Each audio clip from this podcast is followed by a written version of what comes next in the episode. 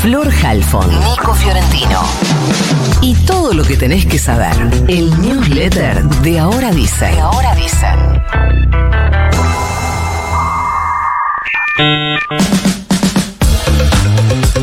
Y se hizo el anuncio oficial, es un hito histórico en el país para la ciencia, la tecnología, la soberanía de Argentina. Por primera vez una vacuna se desarrolla 100% en la Argentina.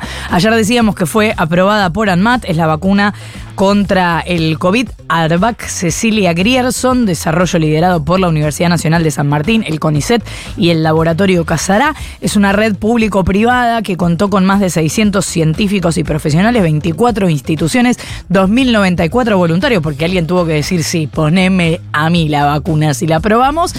Y se desarrolló en tres años algo que, bueno, como pasó con todas las vacunas, esto puede llevar más de 10. Arvac demostró ser segura y eficaz como refuerzo, quise decir, contra el COVID en mayores de 18 años. Ya hay más de un millón de dosis disponibles para las variantes existentes. Si nos da el tiempo les cuento un poco más, pero además se pretende que sea una vacuna que se exporte al exterior. Las nueve acusadas, dos de ellas monjas, por abusos sexuales contra niños hipoacúsicos o por omitir denunciar esos hechos ocurridos en el Instituto Próbolo de Mendoza, fueron absueltas. En el juicio oral, las juezas del Tribunal 2 de esa provincia dieron a conocer su veredicto después de más de dos años de debate, más de 100 testigos, unas 300 audiencias y parece que no, ninguna de ellas es responsable. Las embajadas de Israel y Estados Unidos, ubicadas en la ciudad de Buenos Aires, recibieron ayer amenazas de bomba. La policía evacuó la de Israel, cortó el tránsito en la Avenida de Mayo de manera preventiva. Después las autoridades informaron que dio resultado negativo la revisión que hizo el escuadrón antibombas en las dos sedes diplomáticas. Pero la cosa está lo suficientemente tensa en Medio Oriente como para bancarse en la Argentina la jodita de las amenazas, mientras hay civiles judíos árabes sufriendo lejos de acá. En ese marco confirmaron la muerte del octavo argentino en el conflicto bélico. Hay 15 todavía desaparecidos, pero lo que se informó desde Medio Oriente es que Matías Burstein, de 41 años, había estado en la fiesta electrónica cercana a la franja de Gaza uno de los lugares que fueron atacados por Hamas el sábado 7. Desde entonces no tenían noticias de él y ahora la familia dijo que fue asesinado por el grupo terrorista después de haber sido capturado junto a su esposa.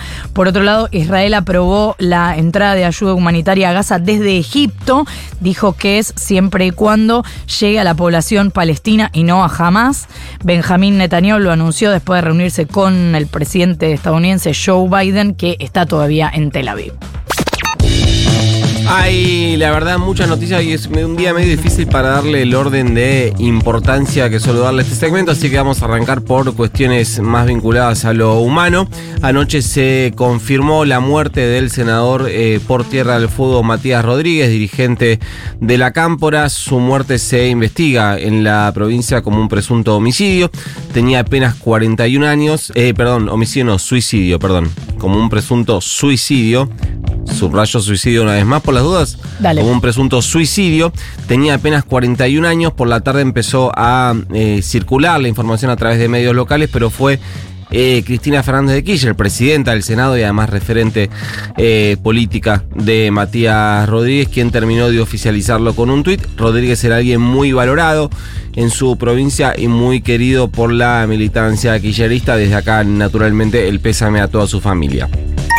Si quieren nos quedamos en el Senado y contamos que ayer la Cámara Alta logró emitir dictamen al proyecto que busca convertir en ley lo que ya eh, rige respecto a la devolución del IVA para compras con tarjeta en productos de la canasta básica. Igualmente no será su llegada eh, al recinto algo urgente. Seguro va a ser después de las elecciones y esto se definió además antes de conocerse el fallecimiento del senador Rodríguez. Así que habrá que esperar confirmaciones respecto a la agenda.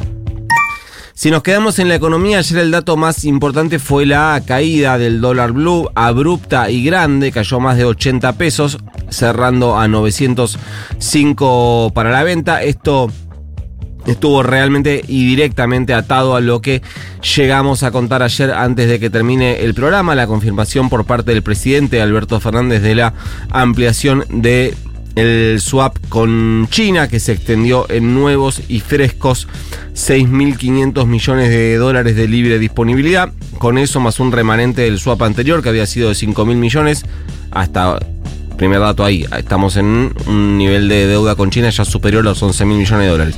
Sigo, el gobierno dice que con estos 6.500 más un remanente del swap anterior, tiene las herramientas para afrontar cualquier corrida cambiaria, además de usar esa guita para destrabar importaciones, que hay muchas y muy trabadas, y cumplir con pagos previstos al Fondo Monetario Internacional la próxima semana. Esto también sirvió para mantener los dólares financieros. El MEP ayer eh, se mantuvo en 885 mangos. El contado con liqui subió un poquito, llegando a 958. Recuerden que seguimos sin saber con detalle cuáles son las condiciones crediticias del swap con China, porque es información confidencial según el gobierno. Ayer se dio una discusión respecto al tipo de eh, cambio el día lunes post elecciones y lo más curioso, lo paradójico que esta vez sin intervención de Javier Milei fue Carlos Melconian, quien será ministro de Economía si Patricia Bullrich es presidenta, quien ante una consulta sugirió que estaría bien un dólar oficial a 500 mangos.